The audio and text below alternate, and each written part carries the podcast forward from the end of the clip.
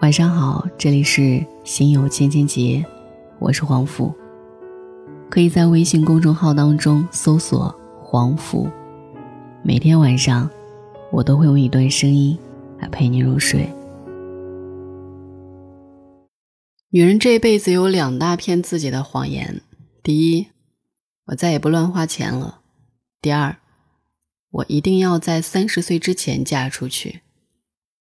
每次听到有人这么说的时候，我敢肯定，他们还会刷爆卡，三十岁也嫁不出去。今天为你分享到刘喜汪的文字，我一定要在三十岁之前嫁出去。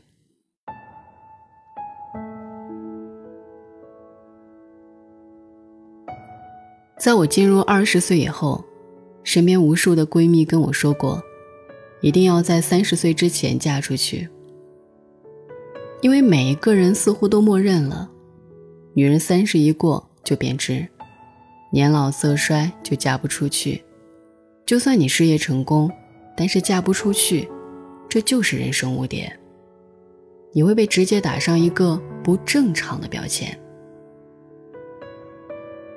之前有某品牌做过全球大数据的调查，结果显示，年龄歧视是当前全球女性，尤其是单身女性。都需要面对的一个普遍问题。如果女性到了三十三十五岁或者更大年岁时仍然独身，就会切切实实的感受到压力，因为人们可能会认为她们不正常。独身的女人不正常。过了三十岁再去追求爱情而不是婚姻，那么这个女人一定有问题。上世纪初，阮玲玉就说过：“人言可畏。”到了现在，舆论压力也许不会让一个人从身体上消亡，却可以让一个女孩从心底里彻彻底底把自己抛弃。面对三十岁，大部分的女孩都被追赶的特别恐慌。无论爱不爱，反正得火速嫁个人；无论想不想。反正得快点生个孩子。无论喜不喜欢，反正赶紧找一份稳定的工作。好像只有赶在这个年龄之前，把这些所谓的人生大事儿都落停了，你才配过上一个优质顺遂的生活，才配有价值。仔细想一想，三十岁。其实就像期末考试一样，只有平时不好好学习的人才会担心挂科甚至留级，寄希望于转情侣和考试必过神，天天祈祷这天最好不要来。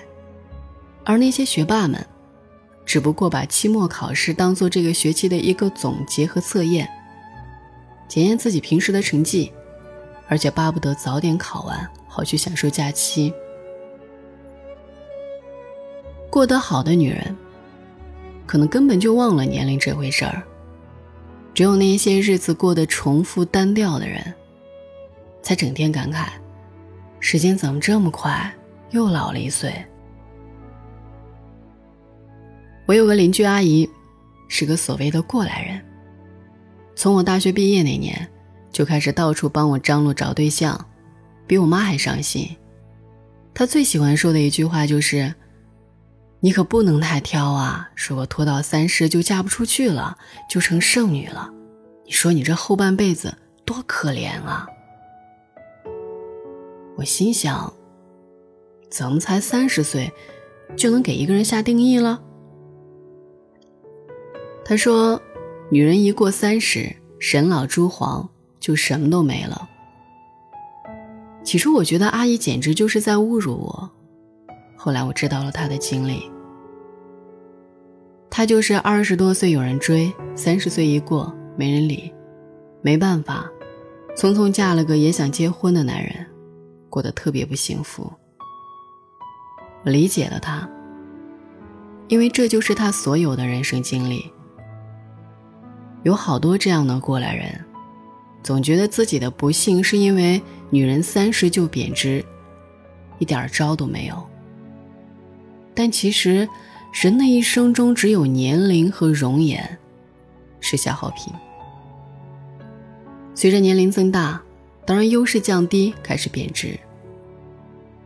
所以像阿姨这样，价值就局限在年龄和容颜上面的女人，面对生活和时间夺走自己仅剩的价值，连讨价还价的能力都没有。如果你觉得三十岁就开始贬值了，那说明二十多岁的你本身就没什么价值。没道理，一个二十多岁积极上进、勤奋保养的姑娘，到了三十岁，就变成自由散漫、浑身松弛的中年妇女。也没道理，一个二十多岁就混吃等死、一事无成的姑娘，到了三十岁，突然变得貌美如花、精明强干。生活最强大的逻辑，就是因果。你过去的生活。就是你现在的下酒菜。你二十多岁没用心烹煮，三十多岁吃到的，就是自己也难以下咽的菜品。可是为什么大家老觉得年轻貌美就是衡量女人的标准？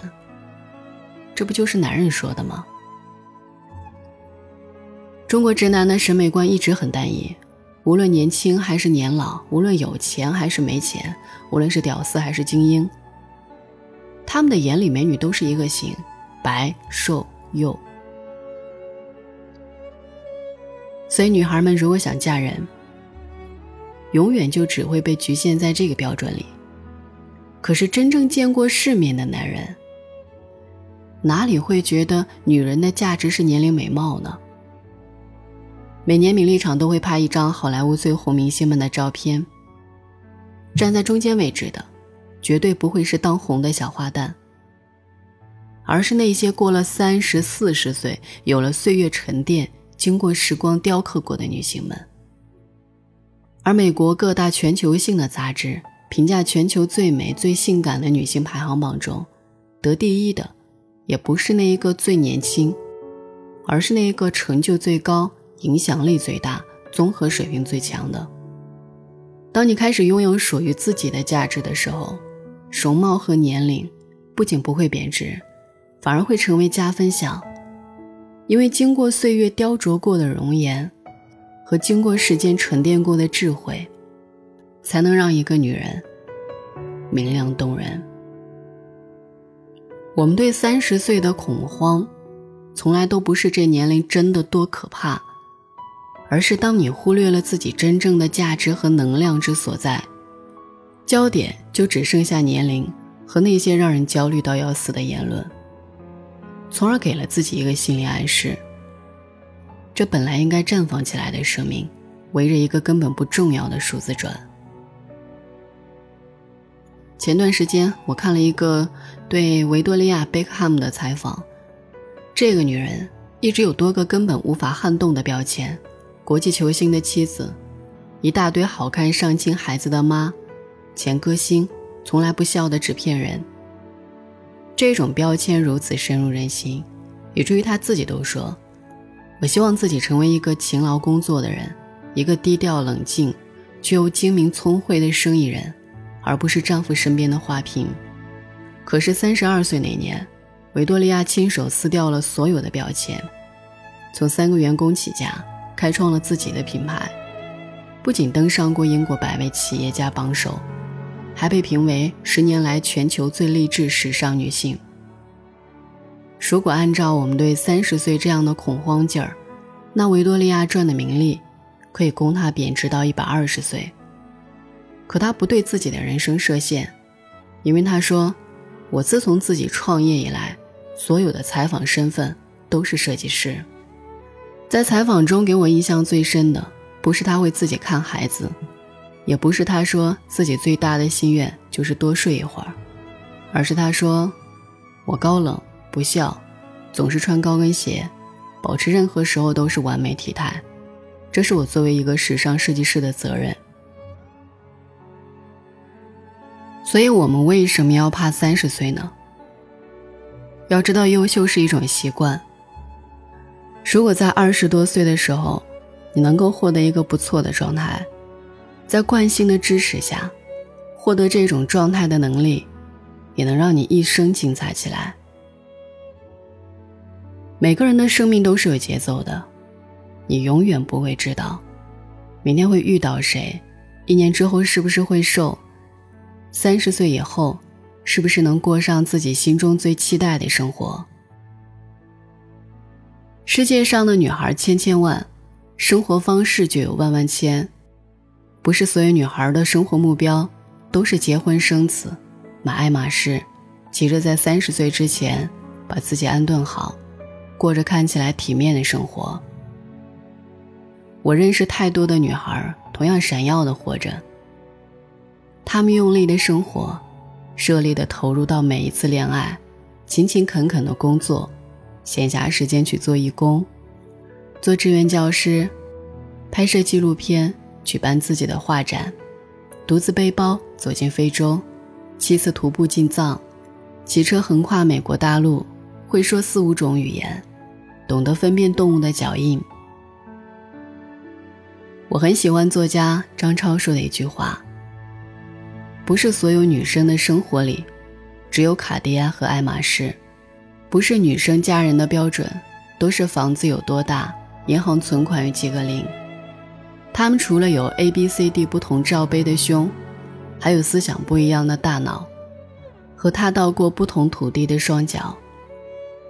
请抛开性别来审视女性，因为在做一个女人之前，她们首先是一个独立的人。百年前，Coco 设计出女性穿的袜子，告诉所有的少女：你可以穿不起香奈儿。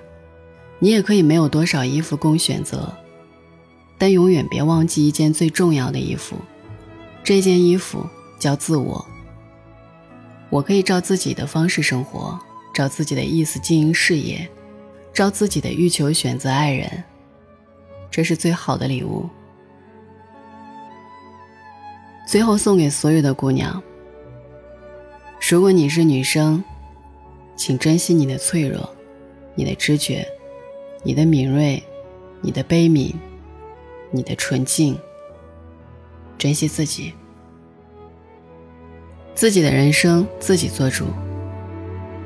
没有一个女人的存在的意义是繁衍下一代。上帝让女人生育，是因为我们的身体里孕育着最珍贵的力量——爱。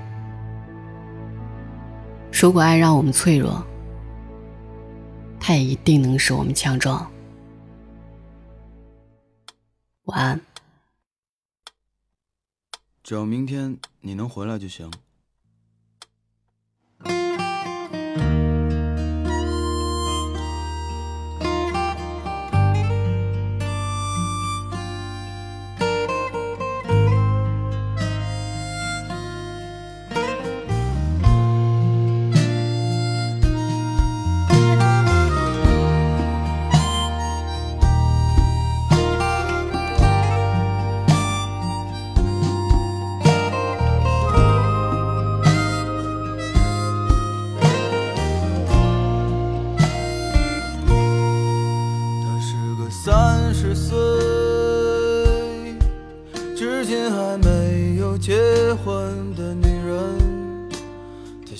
脸中眼旁已有几道波纹，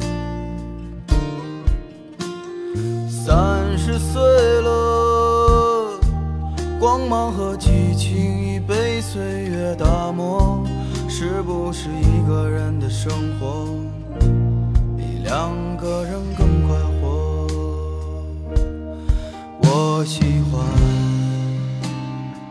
三十岁人特有的温柔。我知道，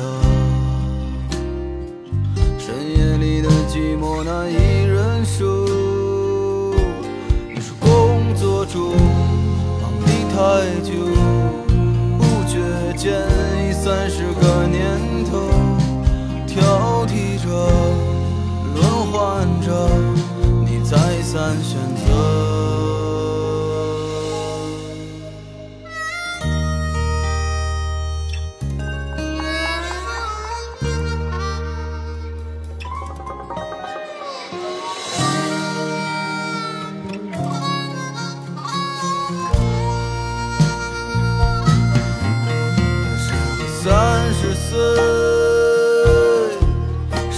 还没有走心的女人，这样的女人可否留有当年的一丝青春？可是这个世界，有时候外表决定一切，可再灿烂的容貌都扛不住衰老。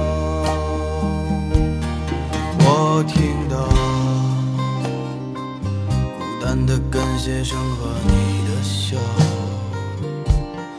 你可以随便找个人依靠。那么寒冬后炎夏前，谁会给你春一样的爱恋？日落后